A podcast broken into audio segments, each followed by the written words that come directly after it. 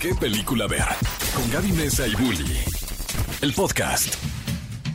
Amigos, bienvenidos a una nueva emisión de qué película ver este programa traído a ustedes por Cinépolis, en donde no solamente les decimos qué películas van a llegar este fin de semana a las salas para que ustedes puedan deleitarse con grandes películas, pero también les traemos todo el chismecito y sobre todo yo creo que no hay mejor fin de semana. ¿Para qué crees, mi querida Gaby? Para Ah. los premios Oscar. Sí, sí, sí, pero no hay mejor fin de semana que este Ajá.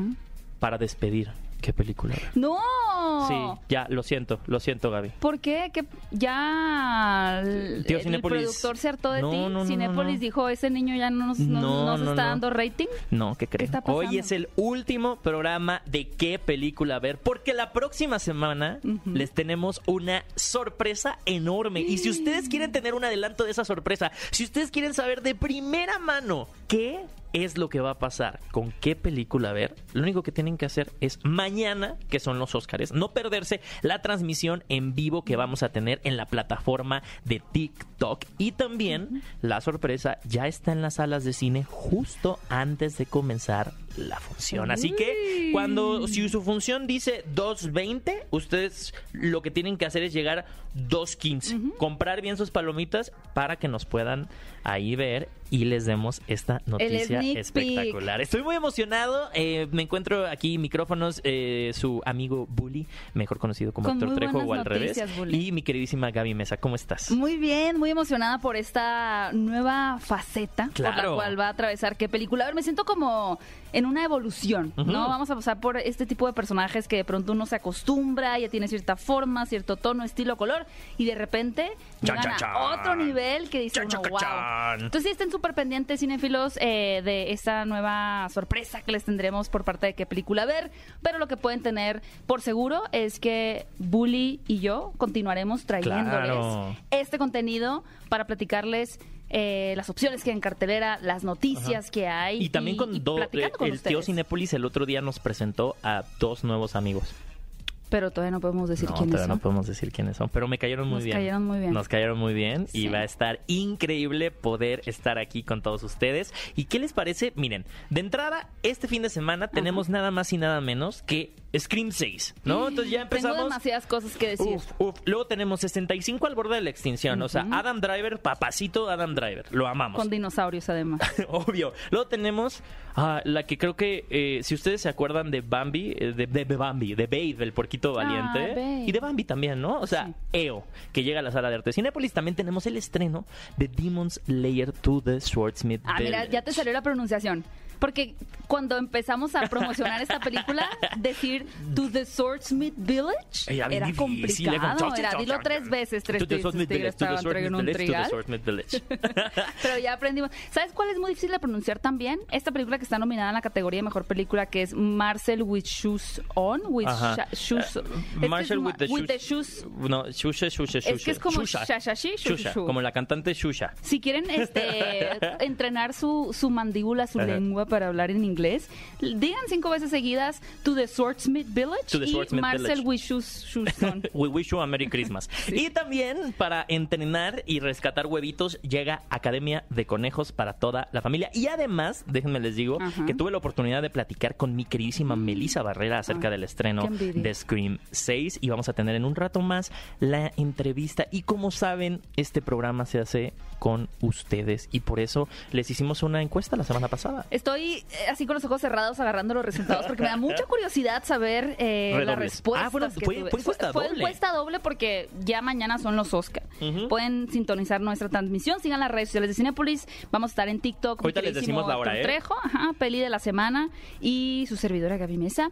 Pero, pues obviamente los Oscar tienen un montón de categorías y sin duda una de las más competidas que tendremos y más con la situación que les vamos a platicar en el siguiente bloque en la que se vio envuelta Michelle Yeoh y Kate Blanchett, pues ya se pusieron más tensas las cosas. Pero la semana pasada les preguntamos en la categoría de mejor actriz quién pensaban ustedes que iba a ganar. Esto es antes. Mm, Pero tú sabías que que gracias pasó a que Michelle por esta Por encuesta, la encuesta. la vio Michelle, Michelle Yeoh Yeoh, sí. y dijo Tengo "No, que hacer algo. Es que esto no se va a quedar así. Las opciones eran Ana de Armas, Michelle Williams y Michelle Yeoh y Kate Blanchett. Y la encuesta dio como resultado que ustedes con un 48.8% dijeron que el premio se lo lleva Kate Blanchett por su personaje de Lidia. Ya ve, nuestro productor hizo enojar a Michelle y yo por bueno. poner ahí una encuesta.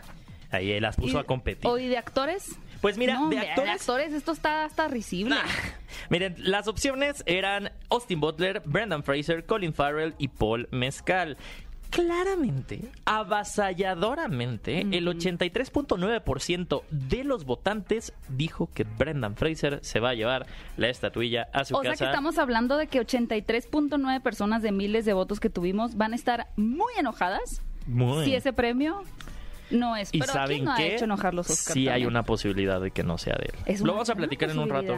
Sí, Es sí. una alta posibilidad. Sí, quédense aquí conectados porque les vamos obviamente también a decir nuestra quiniela, por qué tienen que votar y No, eh, no, no, no, no, no, no. Yo no quiero. no, yo sí les voy a decir, ¿saben qué? Yo no quiero que me culpen. Ganen dinero. Es que yo no les voy a hacer perder dinero. Solo si te dinero. puedo culpar de algo. ¿Qué? Algo en lo que ya perdiste. en lo que apostaste y perdiste. Lady Gaga no va a estar en la ceremonia de los premios Oscar. Y Ah, bueno, pero no había de dicho- pero te habías dicho que iban a salir unos tanques de Top Gun. Claro. Y unos fuegos Estoy artificiales. seguro que Lady Gaga les acaba de cancelar. Sí. Les canceló por estar en la secuela de Joker. Ay, qué- Está en filmaciones. Ah, Pero ah. estoy segura que tenía ensayado ya su, Claro. su interpretación con la bandera Pero norteamericana. vamos a ser muy sinceros. Dejar un evento tan importante como los Óscares Ujú. sí es medio un desplante y no me Pues parece correcto. Ya tiene una de las interpretaciones más ¿Cuánto importantes. en ir a los Óscares? No, todo el día y la Cuatro, cuatro días.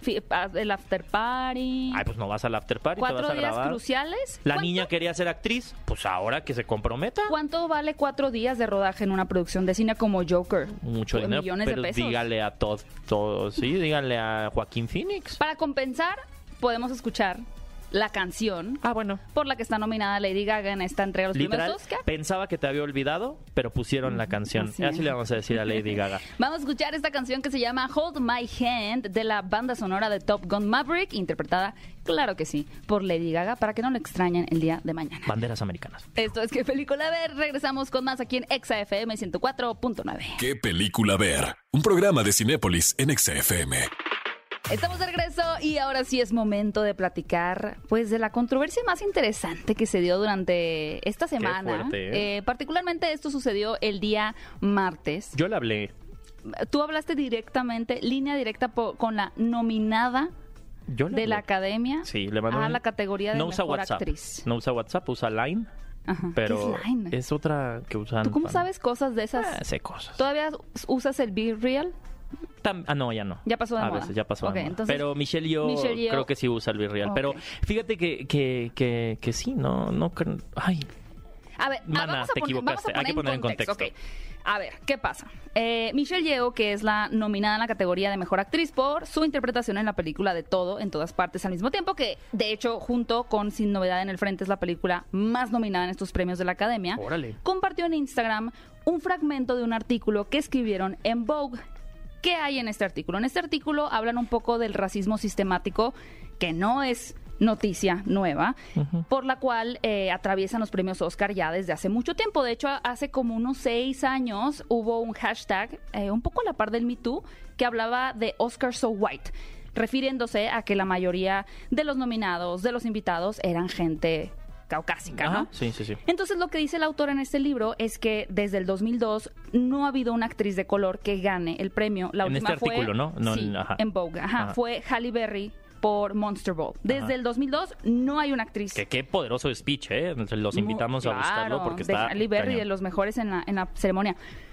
Y continúa hablando, ¿no? De, de que la película de todo en todas partes al mismo tiempo, parte de su popularidad es esta integración multicultural que tiene de una familia china, ¿no? Como esta representación y que el ganar un Oscar para Michelle Yeoh realmente tendría un peso extra en su carrera, Sí. a comparación de dárselo a una Kate Blanchett que ya tiene dos y que realmente por hace una comparación directa, o sea, se menciona a literal Kate a Kate Blanchett. Blanchett. Y es como, ella tiene dos Oscar. Ajá, y ¿ella no se lo merece? No, más que no se lo merece, es como, no los necesita, es como, a ver, industria.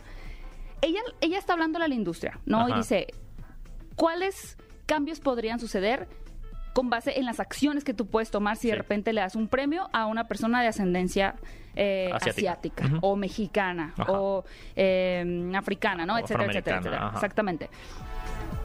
No, hasta ahí todo bien. Ajá. Creo que es una crítica muy importante Sí. hacia la, academia, que Qué la bueno, academia o sea- también luego se la juega de, no, somos súper inclusivos. Qué y bueno las que reglas", existan y pues, estos textos. Pero ahí el te texto va. no está mal. No está mal, pero ahí te van las consecuencias dobles de, de que Michelle Yeoh lo compartiera. Lo que hace Michelle Yeoh es tomar el fragmento donde la comparan con Kate Blanchett y publicarlo, dando a entender un... Oye, sí, pero ¿eso es legal? no, va en contra de las reglas. Como diciendo, dámelo a mí, eso va en contra de las reglas, porque cuando tú estás nominado durante ese tiempo de gracia en la que la academia va a votar, exactamente, tú no puedes hablar de tus contrincantes nominados. No puedes referirte a ellos de que si la mejor... da- No puedes hablar de ellos. Es Ajá. como Pues es, en contra. No, no, no. es jugar limpio. Exactamente, es jugar limpio. Pero ¿cuál es la otra cara de esto, además de que Michelle Yeoh diga, sí, yo tendría que ganar porque yo no tengo uno y tal? Que aquí sí entran estas cosas de cuota que a la gente le molestan. O sea, que es un, a ver, estamos premiando a la persona más capaz, a la persona más competente, más talentosa, o a quien es que se lo tendrías que dar porque... Y esto viene desde una raíz muy grande, porque la idea, lo ideal, a lo que tenemos que apuntar como eh, sociedad, es que cada vez en la categoría de mejor película, y un poco lo hay aquí porque está Ana de Armas, por Sí, ejemplo, claro, ¿no? Eh, claro, origen claro. latino también. Haya más actrices también, asiáticos, eh, eh, latinoamericanos, ¿no? Que se abran esas oportunidades para que puedan entrar en competencia. Lo que Sí, hacía no es como que premian mejor actor internacional, me Ajá, explico. lo que hacía antes Hollywood es que ni siquiera daba esas oportunidades. Ahí está la inclusión, en el tener realmente estas oportunidades. Por ejemplo, digo Calva en Babylon, Melissa Barrera en Scream, Isa González también, ¿no? Como realmente darles la oportunidad. Pero si después haces esos argumentos de que es que hay que dárselo solo por, la gente pone una barrera y dice, entonces no estás premiando lo, lo que es lo más talentoso, estás premiando la cuota. Y creo que sí genera esto como mucha apatía hacia la academia. En este tipo de cosas es cuando digo, ¿por qué no hubo alguien que le dijera no lo hagas? Me explico. ¿quién le maneja? ¿Le maneja la carrera al mismo que le maneja a Maluma? Que también siempre hace desastres a nivel público, ¿no? O sea, porque creo que este es un tema de una crisis de no relaciones públicas. Y o que sea, aparte se llevaban muy bien ellas dos. Sí, tú estabas viendo, había una historia construida y el problema es que misma Michelle Yeoh con esto se acaba de poner una soga al cuello. Sí, porque Ella no- misma acaba de dirigir la conversación porque si gana Ajá. va a decir fue el artículo. sí, porque ahí va otra Ella, duda. ella solita se acaba de meter el pie. Ahí hay otra duda porque la gente dice, a ver, ¿qué tanto puede impactar esto Ajá. realmente? No mucho, quizá incluso Ujú. 1% de las votaciones porque ya estaban a una hora y media de cerrarse. Sí. Y realmente, pues a menos que seas el niño que deja la tarea o se le olvida la cartulina el domingo. Es que fue la zona ser. Sí, ya no, ya habías votado. Sí, Tú ya claro. habías seleccionado ahí que es Blanchett o ¿Sí Michelle crees Yeoh, que porque haya verdad, gente que se le olvida la cartulina y vota en los Oscars a último Tiene minuto? que haber alguien que haya votado a último minuto. Y ese alguien puede Lady haberse- Gaga. Lady Gaga. Estoy segura, Sí. le diga, Ay, ay, ay. la cartulina. Y tienes, ah, Los ay, las ven, ayúdame. Joaquín Phoenix en la compu. ¿Qué, Sí, qué sí, le sí. pongo? ¿Qué le pongo? No, pues pon esta. Tiene que haber habido alguien que sí se le fuera el tren y que incluso, y, y va de dos, es decir, Michelle Yeoh tiene razón, voy a Sí. votar por ella, o decir, ¿qué onda con Michelle Yeoh? Ah, iba a votar por ti, pero, siempre no. no. Entonces, pues sí, yo, no, yo creo que quien gane va a ser legítimamente por quien habían votado, Sí. pero ya abrió eso también un espacio para mucha controversia. A mí también hay otro punto que me mueve mucho y es el por qué seguir eh, preservando esta actitud patriarcal de competencia entre Mm, las mujeres. Y creo que hay un doble discurso allá detrás, que Michelle Yeoh al hacer esto, inconscientemente, está validando que su nominación y sus nominaciones son una competencia a ver quién es mejor. O sea, me explico, Sí, sí, sí, da, un- da pie para que para decir, ah, bueno, pues mira, hay otra mujer echándole tierra a otra mujer. Totalmente. No lo había visto así y ahora estoy más herida que antes. Ay, A mí me dolió, o sea, sí fue como, ay no, ¿por qué Michelle yo? Pero bueno, amigos, noticias más ¿ustedes qué opinan? Queremos escucharlos en redes sociales. Primero que nada, antes también les queríamos dar la encuesta de, de Ah, la sí, semana, porque uy, queremos la encuesta. claramente es saber ustedes por cuál película van a votar para llevarse la categoría de mejor película. Así que les tenemos cuatro opciones. Vayan a Twitter a responder. Es todo en todas partes al mismo tiempo, Ujú. protagonizada por Michelle Yeoh, ya lo dijimos, de Top Gun Maverick, de Tom Cruise, Los Fableman, la película que le podría dar a Steven Spielberg el Oscar como director, Otra vez. y Los Espíritus de la Isla, que amo, amo, y yo solo les voy a adelantar que me voy a ir un poco inspirado de Los Espíritus de la Ah, Isla ¿sí? para la Y yo, transmisión. y yo me, no voy a decir, voy a hacer sorpresa. Sorpresa, Me- voy a decir que me voy a ir de inspirada de, de Avatar el camino. para que realmente se sorprendan. Vayan a votar a las redes de, de Twitter en de, bueno, Twitter en Cinépolis, de Cinépolis en Twitter. Recuerden que estamos limitados por don Elon Musk solamente a poner cuatro opciones de, de- de encuesta- en la encuesta. Señor Elon, Pero ustedes, ya. por favor, en los comentarios, si dicen no, no, no, que dicen yo pienso que va a ganar el Triángulo de la Tristeza o yo pienso que va a ganar Avatar, déjenlo en los comentarios para que la siguiente semana podamos compartir sus comentarios. Y en noticias más positivas está confirmada la secuela de Detective Pikachu. Eso nos hace feliz, sí. Sí, sí nos hace feliz. Sí nos Además- gustó Detective Pikachu. Ryan Reynolds lo hizo muy bien. Muy bien. Ujú. Hay- hay- hay- creo que se me hace muy interesante. Estamos a punto de ver el estreno de la película de Mario Bros. de Super Mario Bros. Mm. Eh, va a ser una película que creo que Universal les y Nintendo le están apostando muchísimo, tanto que van a cambiar la imagen de los personajes a que sean prácticamente las imágenes oficiales eh, dentro pues de los juegos. O sea, a ver, ¿eso cómo está? o sea, nunca, por ejemplo, nunca se había hecho un rediseño de Donkey Kong, ¿no? Entonces, este Donkey Kong que vamos a ver en la película va a ser el que incluso Nintendo tome para cuando hagan publicidad externa, o sea, van a empezar a amalgamar las identidades porque creen tanto en la película y creen tanto en el concepto que creo que se está abriendo una época en donde tenemos series como The Last of Us, tenemos eh, películas como Sonic, tenemos ahora la película de Super Mario Bros. y, y no dudemos que el futuro de lo que a lo mejor con Marvel nos encantaba ver a nuestros superhéroes juntos, vayamos a empezar a ver a personajes de videojuegos. Un poco como lo que hizo Ralph el Demoledor. Exacto. Pero es interesante porque está ocurriendo a la inversa, ¿no? Tenemos, y lo hablamos la, la semana pasada, tenemos esta película de Creed, en donde están intentando expandir el universo a través de videojuegos, de novelas gráficas, de series de televisión. También Blumhouse, Que que, quiere hacer videojuegos, videojuegos. y demás. Y el caso de los videojuegos es hacer su adaptación al cine, que es Detective Pikachu, la película de Mario Bros. Eh, ¿Qué otras adaptaciones? Bueno, Eh, eh, Pac-Man tenido- con la de Adam Sandler. Han tenido sus, sus tropiezos. Viene Tetris, Ah, viene Tetris también. Mortal Kombat, Efectivamente. Sonic, Bueno, tenemos. mira, Ya yo son creo varias. que el, el proceso Mario de. Bros. al de los 90. Pero me encanta porque las películas de superhéroes tuvieron que caminar y gatear para que las películas basadas en videojuegos ahora vayan a correr. Me explico. O sea, sí. hubo mucha prueba y error y había películas desastrosas basadas en videojuegos. Tenemos incluso la primera Super Mario Bros. Que creo que el aprendizaje fue también el no hacer. Bueno, Sonic creo que fue muy afortunada a Ay, pesar sí. de tener combinación live action y animado. Pero Muy creo que, lo que está haciendo bien ahora. Bueno, Detective Pikachu hizo lo mismo. Ay, sí. Pero a mí me gusta la decisión de hacerla completamente animada, la de Ajá. Super Mario Hay que traer a Omar Chaparro para que nos platique a ver si. ¿De Detective Pikachu? Sí, hay que sacarle la sopa. Eso está, eso está bien. Y en malas noticias, Ay, no. canceladas otra vez. Cancelada. Las Lidia Tarno. Ya no la, la- deja de cancelarla. Las películas de Star Wars. Patty Jenkins, que es la directora de mm, Mujer Maravilla. De entrada, pues ya no va a dirigir Mujer Maravilla 3. Ajá. Ese proyecto al parecer está también cancelado. Pero también se le cancela. Pobre ¿Quién le, hizo- quién le hizo un amarre a esa mujer con tierra de panteón? Algo así. Tres noches en vela estuvieron ahí diciéndole, te ato a ti para que no te lastimes ni a tus enemigos ni a mí. Pues si le cancelan Mujer Maravilla. Bueno, luego ya dijo que no, que ella más bien tal. Pero luego ahora le cancelan la película Star Wars. Lo que sigue en pie es su película de Cleopatra con Gal Gadot. Ajá. Pero también se cancela la película que estaba eh, planeando Kevin Feige de este universo de Star Wars. La única que se mantiene en pie es una dirigida por Taika Waititi. Qué fuerte. Sí, yo sí tengo muchas ganas ya de ver una película de Star Wars. Buena. A mí yo sé que esto, me siento como tú con las películas luego como Halloween la última, Ajá. que tú la defiendes. Sí. A mí sí me gusta la trilogía de Star La Wars, última. la nueva, sí. A mí me gusta mucho The Last Jedi, eh, justo dirigida por Ryan Johnson de Que es la que Knives menos Out, gusta. de Navajas y Entre Navajas y Secretos, que es la que menos gusta. A mí me parece que era lo que tenía que pasar con Star A Wars. mí la que menos me gusta es la última. Ay, es horrible. También de las Jedi es mi favorita. ¡Es buenísima!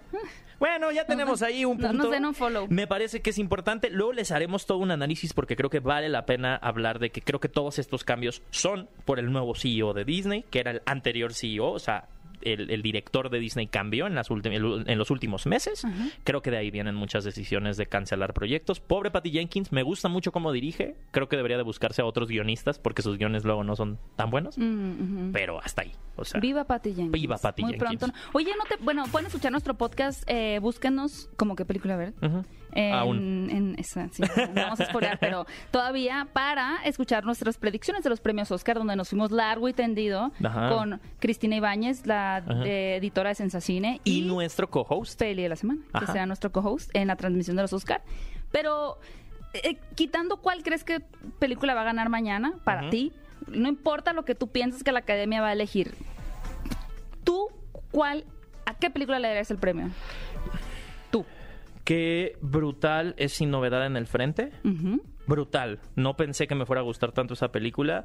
Te voy a dar tres y luego ya te voy a decir la que creo que, Bueno, que a va a ganar. Eh, él pondría eh, Los Espíritus de la Isla, Sin Novedad en el Frente y Todo en todas partes al mismo tiempo. Yo creo que va a ganar Todo en todas partes al mismo tiempo. Pero tú, ¿cuál se le dabas el premio? Ah, se lo doy a Sin Novedad en el Frente. Mira. Me parece muy buena Yo, película. yo fíjate que mis favoritas son todo en todas partes al mismo tiempo, Tar y eh, los espíritus de, de la isla. Saqué a No, Tar, no, la perdón. ignoraste, ya vi. La ignoré. Es que, es que No, la no, ta- pues es que- es que la taché porque no la podíamos mencionar. Ay, ¿cómo no? No estuvo en la encuesta. Ah, ya. Cancelen todo, le doy todo a Tar. Mm. Olvídense de lo que dije. Chistosito. Pensé que no la podía elegir, pero no, mira, ahí está. Tar. Entonces para ti Kate Blanchett Tar. también. Sí. Sí, va a estar muy emocionante la Aunque ceremonia el día de mañana. no creo que se lo den, porque creo que le van a dar el Oscar a Mejor Actriz a Kate Blanchett para darle el Oscar a Mejor Película a todo en todas partes al mismo tiempo. Esa es mi Si quieren predicción. armar su quiniela, escuchen nuestro podcast que se puso súper interesante. Lo pueden encontrar como qué película ver. Y bueno, vamos a escuchar un poco de música y al regresar les vamos a decir ¿Qué película? ver? cuáles son las películas. ¿Qué películas pueden ver? ¡Ay! Les tengo una super noticia. Pero, híjole, ¿Qué? les voy a decir en el siguiente bloque cómo pueden hacer su combo clásico que es hot dog y refresco. ¿Cómo lo pueden hacer jumbo gratis? Ah. ¿Qué? ¿Hay un, ¿Hay un secreto? Sí, y se los voy a contar al regresar, así que no se vayan. Esto es ¿Qué película ver? ¿Qué película ver? Un programa de Cinépolis en XFM.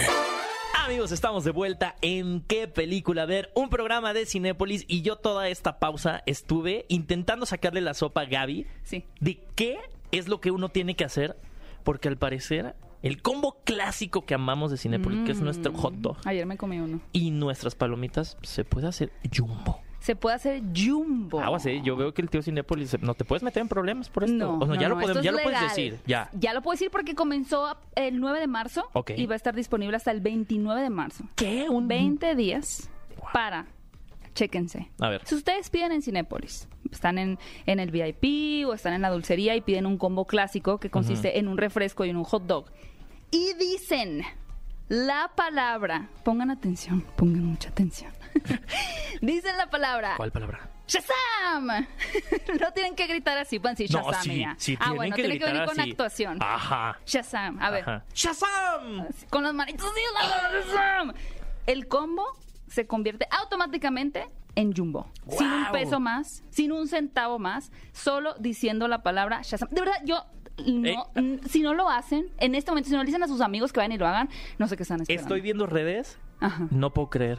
¿Qué pasó? Está el mismísimo Shazam en las redes de Cinépolis Ajá. con el traje de Shazam dando, Esta noticia. dando esta noticia. Pero primero fui yo. Pero ¿sabes qué? Es lo más chistoso. Él no dice la palabra, porque si la dice, pues se, Se vuelve convierte en Billy, Billy Batson. Batson. Ajá. Solo digan la palabra Shazam en Cinépolis al pedir su combo clásico y se aumentará el tamaño del refresco y del hot dog a jumbo. Gratis. Gratis. ¡Ay! ¡Qué hasta emoción! el 29 de marzo. Acabando el programa, nos vamos a lanzar a cambiar. Uy, nuestro- sí. Porque todavía yo tengo, fíjate, una pendiente. Ajá. Eh, una, una justo específicamente que, que acaba de salir, que es la Ajá. película de Ellas Hablan. Todavía tengo que verla antes de los Oscars. Me parece bien. Para que Oye, estés preparado. ¿y qué te parece si les empezamos a contar ahora sí qué películas llegan a la cartelera de cine? Te puedo decir una cosa, mira, ahí te va. Usualmente tú eres muy fanático del terror. Desde niño naciste con el diablo adentro. La primera película que vi fue Pesadilla en la calle del infierno y y, desde Chucky. ahí el diablo no te soltó. Nunca. Y tú eres muy fan del cine de terror. No, me encanta. Tan fan que has defendido películas que ningún fan ha defendido, como las nuevas entregas de Halloween. Increíbles. Incluso la denme última. más. La última, denme tres de esas. era The Last Kill. Eh, Ay, Hallow- no, Halloween Ends. Halloween termina. Ajá. Bueno, cuando tú me dijiste que te había gustado Scream 6, yo tuve mis Tuviste dudas. miedo, tuviste miedo. Porque dije, Y no miedo del de película de terror. Miedo no, genuino. tuve miedo de, "Ay, le gustó a Bully. Pero qué buena película Qué es. buena película De verdad, superior que la anterior. Y yo creo que de Y las no demeritando la mejores de la anterior, me franquicia. explico, o sea- No, no, no, construyen Ajá. juntas. Pero me gustó mucho esta película. Y tú eres el fan. Tú eres el fan. Entonces, dinos qué es lo que te gustó. Miren, yo siempre le he 6? echado porras a nuestra queridísima Melissa Barrera. Que- Mexicana. mexicana. Sí. Eh, ella, de verdad, es una gran actriz que la vimos en películas como In the Heights. In the Heights con Luis Manuel Miranda. Ajá. O sea, ya nada más empezó. En su, eh, digamos que alma mater, que son los musicales, y de ahí, sorpresivamente, cae en, en- en- el papel Ay, de, de- ajá, ay, Sí. cae al terror, trabajo, se sí. vuelve una eh, Scream Queen con Scream 5, ¿no? Y ahora nos traen esta película en donde los sobrevivientes, no les vamos a decir quiénes, para que vayan también si no han visto Scream 5, vayan a ver Scream, Que es lo que Scream me 5 y preguntan en redes sociales, ¿qué seis. tendría que ver? Yo creo que de base podrías ver la primera de Scream, la original, Ajá. Y la 5. Sí, Con totalmente. eso siento que vas bien armado. Ya tienes contexto. Sí.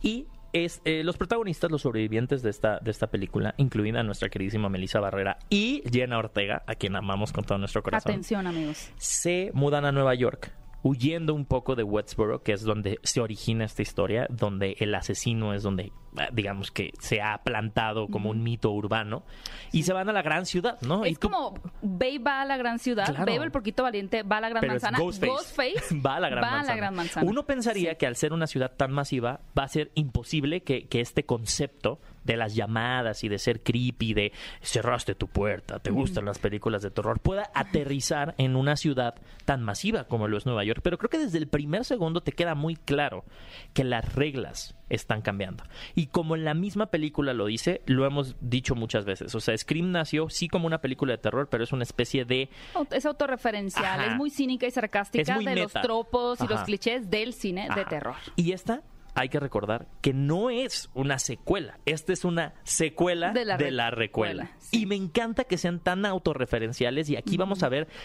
que dicen mucho el tema de es que estamos en una franquicia, entonces las reglas son diferentes y algo que me encantó es yo me sentía durante toda la película jugando club mental.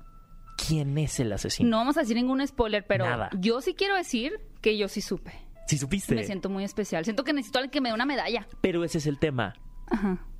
Hay películas en las que uno cuando deduce quién es el quién, asesino, pero no por qué. Ajá, cuando deduce quién es el asesino dices, "Ay, qué mal no, escrita está." no, Me explico, no, porque dices, "Ay, seguro ya toda la audiencia sabe quién es, porque si yo lo pude deducir, tal." Pero aquí te sientes inteligente, porque dices, Mm, no estaba tan fácil. "No estaba tan fácil. Qué bueno fui." Y además, y me encanta que menciones lo de Nueva York, porque creo que la película logra una tensión y una atmósfera de angustia como yo nunca había experimentado con, con Scream, sin dejar de ser divertida, Ajá. sarcástica, ácida.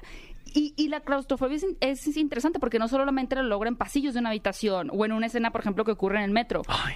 La, la logra a plena luz del día Sí. en Central Park.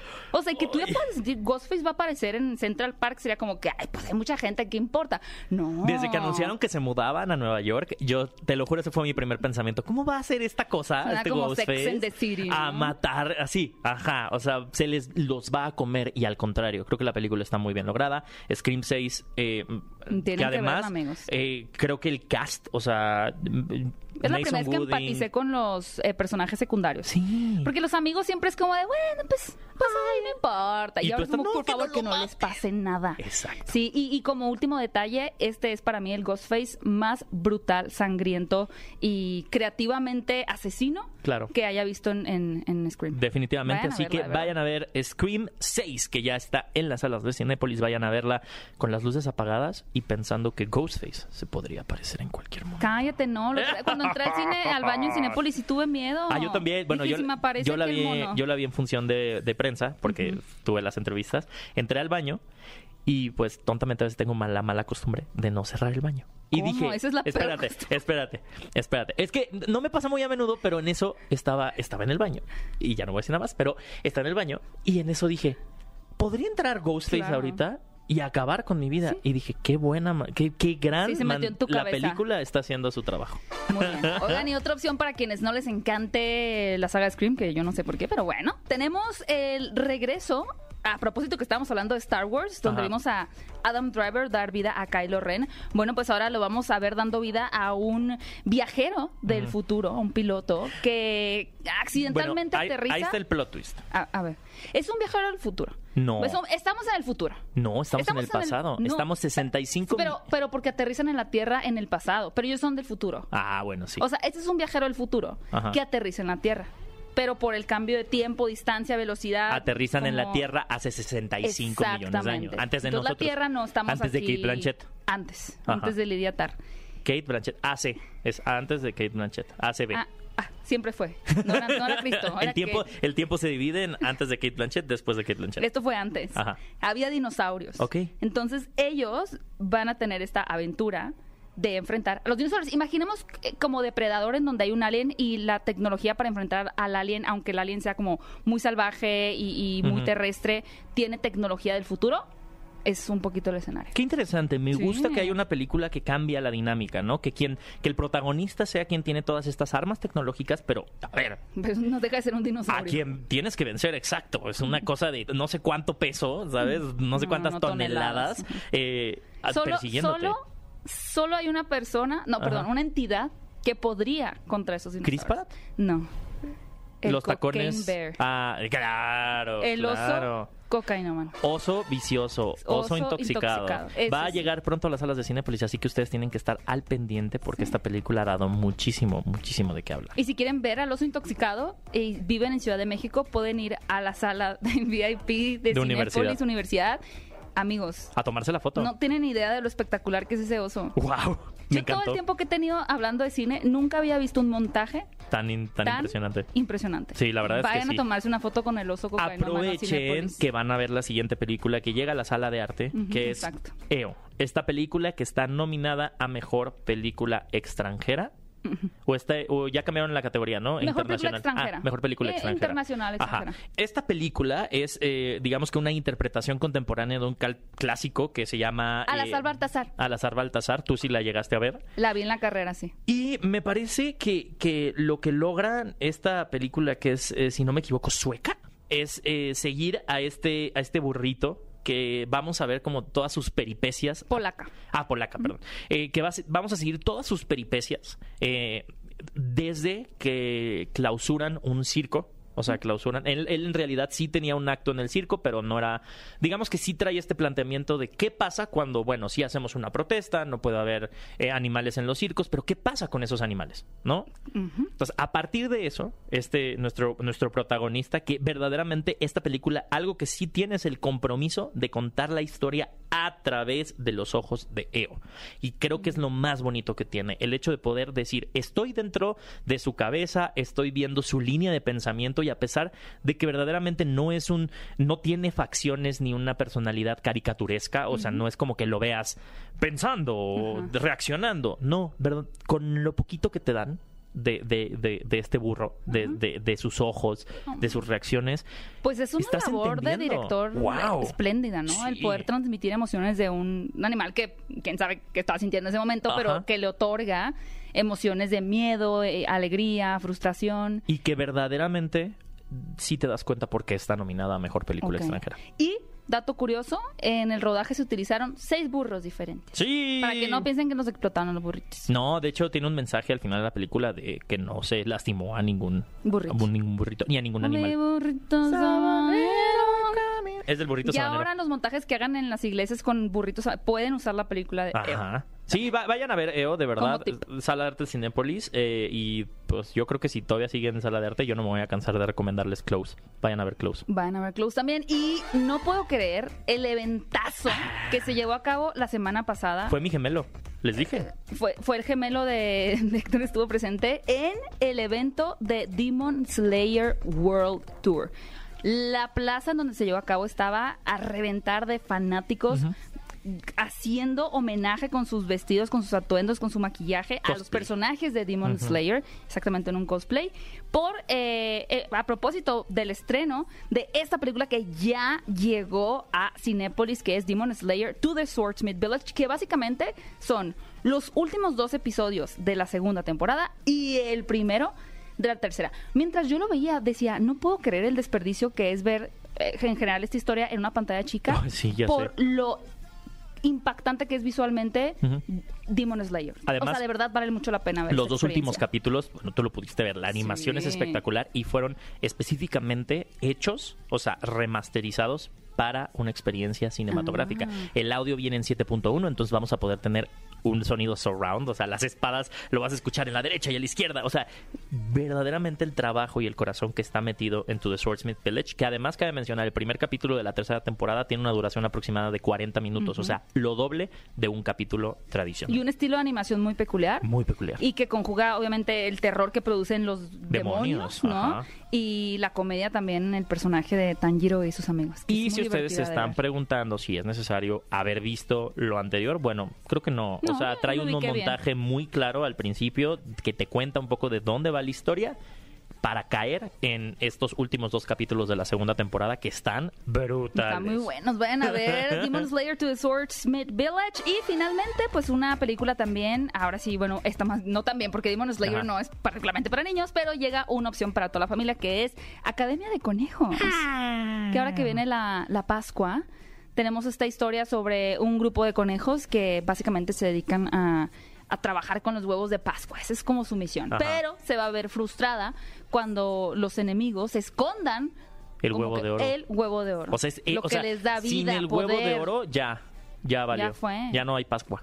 Me encanta, me encanta porque, digo, hemos tenido películas como Zootopia, donde Ajá. tenemos a una conejita o personajes también como del bosque, pero particularmente esta animación me pareció bastante linda porque rodea esta idea de- del conejo en su oficio de- del huevo de Pascua, ¿no? Me pareció como muy bonita, ¿Tú, como para perpetuar la ¿A ti te tradición. escondían huevos de Pascua? Cu- Cuando era pequeña, sí. Sí, a mi igual a mí sobrina sí le esconden huevitos de Pascua. Me encanta. Es muy lindo. Es una de las tradiciones, se me hace muy bonita. Y Sí. qué padre poder como adentrarte a ese universo. Nunca lo había visto. Ajá, Ajá, nunca lo había visto llevado al, al cine ¿Al y creo que va a ser muy lindo en esta época, más que se acerca Pascuas, Sí. poder ir a ver una película con los más pequeños de la familia para que vean que no nada más hay que su espanto, que su anime, que la este película para llorar, que la de acción. Pueden llevar También a los chiquitos familia. a ver Academia de Conejos. Así es, ahí tienen las opciones y no se vayan porque al regresar vamos a escuchar la entrevista que mi querido Bully hizo ¡Ay, en sí! exclusiva con la protagonista de Scream 6, nuestra queridísima Melissa Barrera. Ya quiero saber qué le preguntaste, Bully, así que no se vayan porque al regresar vamos a escuchar esta entrevista. ¿Qué película ver? Un programa de Cinépolis en XFM. Los protagonistas, sus creadores, de la pantalla grande a tu radio. La entrevista en ¿Qué película ver? de Cinépolis en XFM. Oh my God, Melissa, ¿cómo estás? ¿Cómo estás? Muy bien, qué gusto, qué gusto platicar contigo. Eh, primero que nada, felicidades por no solo esta película, absolutamente todo, todo lo que has hecho últimamente. Soy tu fan desde acá, siempre te estoy aplaudiendo y de verdad me llena el corazón verte triunfar siempre. Gracias, muchas gracias, qué lindo verte. Ah, igual, qué gusto verte. Oye, primero, me encantó la película. Creo que el, el- el ensamble que, que logran todos ustedes lo hacen maravilloso. Se nota esa química que hay. eh, y, creo que algo muy destacado es el trabajo que haces. Me, me parece brillante cómo exploras la mente de Sam, ¿no? Y sobre todo la herencia del trauma. Entonces, me encantaría preguntarte, pues, ¿cómo balanceas entre sí trabajar a este personaje desde lo personal y desde lo íntimo, pero también entendiendo lo autorreferencial que son estas películas en cuanto al entretenimiento y el horror? Creo que eh, para mí eh, la partida de todo siempre tiene que ser desde la verdad y siempre tiene que ser desde lo más íntimo, desde los los miedos y las inseguridades y, la, y las pasiones de un personaje. Porque si tienes eso muy bien definido, creo que de ahí puedes hacer lo que sea. O sea, te puedes ir hasta lo más ridículo, hasta la sátira y, todo se va a sentir real si estás ahí. Y creo que lo que hicieron los escritores en esta sexta entrega es que escribieron los personajes muy bien. Están, o sea, yo tenía muchas ganas de hacer una sexta película después de la quinta, porque en la quinta creo que no, no pudimos en realidad conocer a Sam. Estaba con, con las, ya sabes, con la armadura a todo lo que da, medicada y demás, huyendo de esta oscuridad. Y al final de la quinta película, finalmente algo se rompe y ella pues agarra esa oscuridad y la enfrenta y no vimos los efectos de eso. Entonces en esta sexta película es donde tenemos el espacio de explorar esa batalla que ella está viviendo y como cada uno de los personajes también está, está lidiando de diferente manera con el trauma. Entonces Sí. eso es lo que, lo que a mí me emocionaba mucho de poder seguir con Sam y poder explorar eso más y obviamente todo lo, lo, lo que pasó en el mundo con las reacciones ante el personaje en la quinta, lo trajeron y lo metieron a la película porque esa es la esencia de Scream, es, es agarrar lo que está pasando en el mundo y meterlo de una manera que, se, que sea autorreferencial. Entonces, pues ahí vemos que Sam tiene a las personas que la están idolatrando porque piensan que ella fue Ghostface, que la quieren mucho y luego la gente que le tira las sodas en la calle y que la odian y que piensan, saben que es lo peor del mundo. Entonces, esa, esa, e- esa, como ese extremismo ante ella es algo muy real. Es algo, es algo irreal y todos se sienten muy bien, eh, como dices, escritos y se sienten reales. ¿Alguna vez te han intentado sacar algún secreto de lo que viene? O sea, ¿has cachado a la gente como intentando sacarte así el quién es el asesino? Tal, tal, tal. todo el tiempo me preguntan cosas, pero yo lo- la, la estrategia que, que uso es que no le digo a absolutamente nadie nada. O sea, ni siquiera a mi esposo, ni a mi mamá, ni a mis hermanas. Nadie sabe nada. Nadie sabe si vivo, si muero, si soy Ghostface, si no, ¿sabes? Nadie sabe. Y, y prefiero mantenerlo como un secreto total ante el mundo para, para no tener tentaciones de que, bueno, en esta persona sí puedo confiar, en esta no, porque nunca se sabe. Y ya sabes que aquí o, o en especialmente en esta franquicia, alguien dice algo y se corre por todo el mundo y ya valió. Entonces, yo prefiero, mira, boquita cerrada y hasta que salga la película que se entere la gente. Excelente. ¿Qué película ver? Un programa de Cinépolis en XFM. Y amigos, estamos de vuelta, pero ya para despedir este programa de qué película ver y despedirlo en su totalidad. Hay que poner una canción cursi, Qué producción. difícil se me hace sí, sí, puede ser esa. mantenerme en este viaje. Esto- sí. No, pero, pero estos cambios van a ver, les prometemos que quien va a acompañarnos en esta nueva aventura se la va a pasar muy bien. Ya me sentí un poco triste, pero es para mejor. Sí, cerramos ciclos y Vamos a comenzamos cerrar el ciclo de qué película ver. Hasta me pinté el cabello, ve. Sí, muy bien, ¿eh? Ajá. Hace sentido. En honor a, a dos, a la dualidad. Sí, estén súper pendientes que la siguiente semana les daremos esta sorpresa de la eh, nueva etapa de qué película ver. Y por lo pronto nos despedimos. Vayan a votar a la encuesta de la semana para que nos digan qué película creen que va a ganar en los premios Oscar. Y mañana escúchenos en punto de las 4.30 pm en el TikTok de Cinépolis. Vayan a TikTok, busquen Cinépolis, síganlos y pongan el recordatorio para que ahí estemos con Peli de la semana platicando de lo que va a pasar en esta gran ceremonia. Una gran transmisión y nos despedimos, nos escuchamos próximo sábado en punto de las 10 de la mañana en esto que por última ocasión se llamó ¿Qué, película ver? Ve a Cinépolis y utiliza el hashtag qué película ver. Escúchanos en vivo todos los sábados a las 10 de la mañana en XFM 104.9.